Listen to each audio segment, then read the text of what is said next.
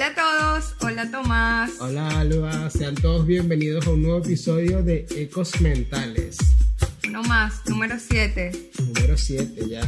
¿Cómo estás Alba? Chévere, contenta. ¿Todo bien? Sí. Qué bueno. Cuéntame Alba, ¿qué nos traes para hoy? ¿Por qué yo? Porque sé que eres tú la que trae el eco mental de hoy. Ok, está bien. Bueno, te traigo una frase que me regaló una persona muy, muy especial para mí de la tercera edad. Esta frase a mí se me grabó así como desde que me lo dijo, así, tal cual. Un adulto eco, mayor.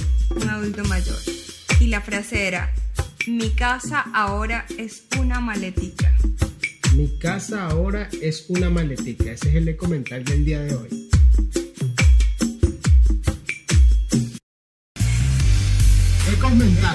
Lo que nadie habla, Las historias que se repiten. lo que resuena en tu mente, Lo que nos hace ruido. lo que no nos atrevemos a hablar. Voces que se escuchan, que resuenan. Acompáñanos en esta tertulia psicológica. Entre Tomás Montes, y. Alba López. Ok, Alba. Bueno, te cuento. Mi casa ahora es una maletica. Es una frase que, como les decía, me regalaba una persona muy, muy especial. Eh, y lo que significa es que esta persona, pues, reduce todo lo que significa su estructura física, pero también como su hogar Su vida también. toda su vida en una maleta que ella transporta cada seis meses eh, mudándose entre las casas de los hijos. de los hijos. Fíjate qué interesante esto, porque probablemente sí, como esta señora, ¿verdad? Que es una adulta, un adulto mayor, probablemente pasa con muchos adultos mayores, que reducen de alguna manera, o se les reduce, o le imponen de alguna manera.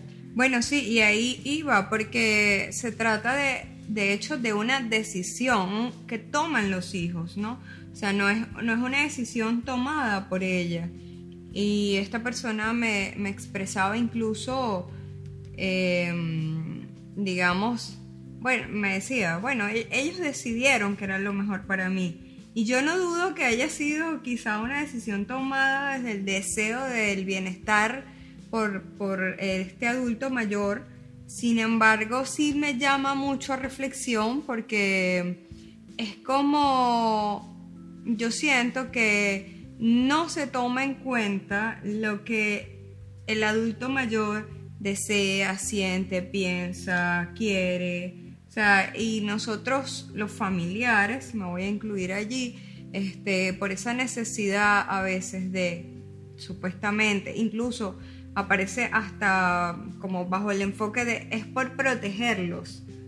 Pero cada vez, y, y te quería decir eso, Tomás, cada vez se está viendo eh, con mucho mayor fuerza en el mundo de la gerontología, se está viendo todo un movimiento hacia el hecho de dignificar y reivindicar y valorar los derechos humanos de los adultos mayores, porque mm, hay como una tendencia a menospreciarlos, a restarle valor a lo que ellos están viviendo, a minimizarlos, a hacerlos niños, a hacerlos pobrecitos y... Nos quedamos con el, ah, bueno, es que el abuelito, la abuelita. Ah, bueno, eso también, el abuelito, la no abuelita. nos damos cuenta de lo que incluso representa o puede representar para el adulto mayor, porque incluso creo que ca- caemos en la creencia de que mm, todo adulto mayor es un abuelo. Bueno, sí, de hecho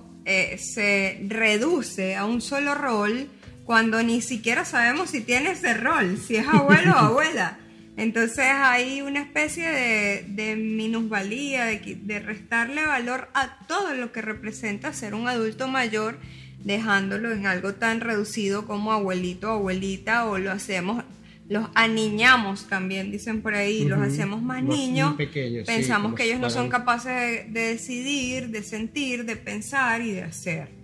Entonces hay como una tendencia también a defender estos derechos de los adultos mayores, toda una tendencia ahorita, pero Es interesante, como tú bien decías, Alba, muchas veces, este, bueno, me traigo a mi papá o a mi mamá a mi casa, eh, quizás hablo con mis hermanos y compartimos, bueno, tú, a ti te toca esto, te toca estar con papá este, cierta cantidad de tiempo, a mí me toca esto y esto de mamá o papá.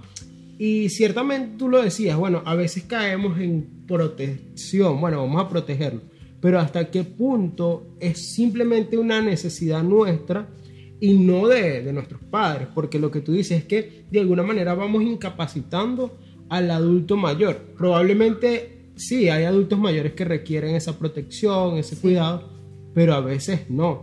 Has tocado dos puntos muy importantes. El primero es si el adulto mayor requiere o no. Eso me parece muy importante. Pero eh, es adecuado, por supuesto, realizar una evaluación con profundidad de cómo está envejeciendo este adulto mayor, si está envejeciendo de una forma sana, incluso con leves deterioros cognitivos, que los pueden haber y que no hay ningún no problema hay con problema esto. porque pueden ser adultos completamente funcionales y pueden quizá trabajar, estar Pueden ellos trabajar. solos, de, de- trabajar digo incluso con las labores cotidianas del hogar. Eh, ahora, el otro punto que mencionabas, ah, bueno, no así, por supuesto, cuando presenta una patología, Claro. tipo demencia senil o Alzheimer, ¿no? Que es lo que ya, ya llamamos una vejez patológica. Exacto. Ahora, si es funcional, entonces revisar lo que tú decías, ¿es una necesidad de él o es una necesidad mía?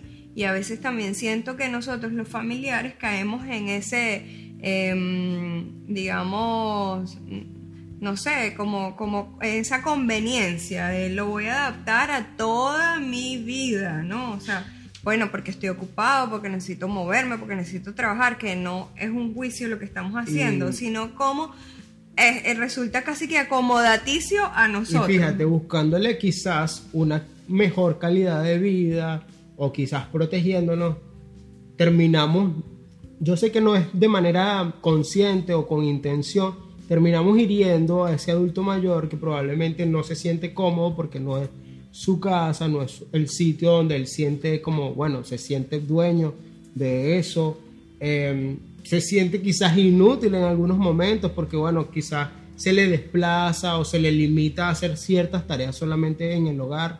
Sí, y, y eso también lo he notado mucho. Tendemos a, no, no hagas eso, tú no tienes que hacer nada, yo me encargo, y los inutilizamos. O los En- terminamos utilizando solamente para cuidar a los nietos o los hijos. Si acaso. Si acaso, es Sí, decir, si acaso, porque... hasta con temor. Sí, este, pero, pero eso que has dicho es muy importante. Incluso esta persona me decía, a veces me siento inútil, claro, y, y, ella entiende que están como dándole todo para que esté bien, pero, pero es que todo para que esté bien no es inutilizarlos, no es anularlos, no es descartarlos, por supuesto tampoco, porque estamos tan ocupados también los que somos aparentemente más jóvenes que no nos damos cuenta cómo los vamos apartando, cómo los vamos dejando. Se decía, mis hijos viven muy ocupados y a veces, bueno, la soledad pega, aun cuando fíjate que quieren tenerla presente en uno u otro hogar para que no esté sola en el suyo, ¿verdad? Este, esto es muy importante. Que es lo que decimos a veces, de que a veces el hecho de que estemos acompañados no significa que nos eh, dejemos de estar solos. A veces estamos más solos cuando estamos más acompañados. Sí, totalmente. Pero es importante saber que los ancianos inactivos y aislados pierden como ese roce social que los incapacita de alguna manera y, e incluso les puede a la larga eh, crear más deterioro cognitivo y más psicopatología. Fíjate que siempre se ha dicho algo de que, bueno, quizás la niñez y la vejez tiende a parecerse, porque, bueno, quizás a veces se, en una etapa se están aprendiendo cosas, en otra quizás eh, también hay que reaprender algunas cosas, pero sabes que con muchas veces sucede que con los niños o cuando se es padre se les busca dar de todo, protegerlos y a la larga sabemos que esto trae consecuencias en su adolescencia y en la adultez. Lo mismo sucede con ese adulto que limitamos. Totalmente, igual, ocurre igual. Yo soy de las que pienso que mientras más operativos y funcionales los podamos mantener, mucho mejor. De hecho, existen teorías de la desactivas- des- desactivación, eh, que em, de alguna manera propician el que el adulto se vaya desvinculando de ciertas actividades, empezando por ejemplo por la jubilación, para que estén preparados ya a esa pérdida de la vida, digamos. Entonces les van quitando cada vez más actividades y más actividades y los van aislando y más bien los van llevando a depresiones. Yo soy pro activismo, o sea, mientras más actividades y más cosas ellos puedan realizar, más productivos y capaces y con ganas de vivir van a estar, incluso aún sabiendo que van hacia el, hacia el final de sus vidas. Sí, yo siento que nos que hace tampoco es que es falta- garantía, porque los jóvenes tampoco sabemos cuándo nos vamos a morir. Claro, no, pero sabes que sí siento que falta mucha cultura, sobre todo en esta parte de, de Sudamérica, en Latinoamérica, eh, darle esos espacios al adulto mayor. Sabemos que en, en muchos países desarrollados los adultos mayores trabajan hasta, digamos, el final de sus días y, y sus trabajos valen, ¿me entiendes? No es que porque sea un adulto mayor se le va a pagar menos o se le limita a hacer ciertas cosas, es decir, se les toma en cuenta y que además este, el, el mismo hecho de trabajar, eh, el trabajo siempre hemos sabido que dignifica. Entonces, en la medida que ellos estén más activos y se sientan este, valorados o, digamos, útiles en cualquier entorno, pienso yo que hay más posibilidades de vivir esa etapa con mucha más este, alegría, con más eh, sanidad a- nivel físico y mental. Claro, pero algo que yo quería reforzar aquí, Tomás, en este eco, eh, no solo el tema de inactivarlos, sino más bien el tema de tomarlos en cuenta, de no anularlos, de que ellos eh, no son niños, ellos pueden decidir sobre su vida. Por supuesto que juntos podemos decidir qué es lo que más les conviene, no estamos descartando eso, pero sí que sean tomados en cuenta y como decías tú en el caso de los niños, a los niños, con los niños tenemos que hacer lo mismo, con los adolescentes, gestionar acuerdos, lo mismo para con que los la convivencia mayores. sea lo más sana, porque Claro. fíjate que incluso en el adulto mayor muchas veces eh, esos, digamos, comentarios que salen, ay, es que mi mamá está insoportable, no la aguanto, esa es la edad. Tú ya no estás para eso. Sí, esa La es la edad edad, no- sí. o esa es la edad, y entonces no nos damos cuenta que quizás esas actitudes son la forma de ellos expresar o protestar en medio de lo que muchas veces como hijos terminamos tomando esas decisiones.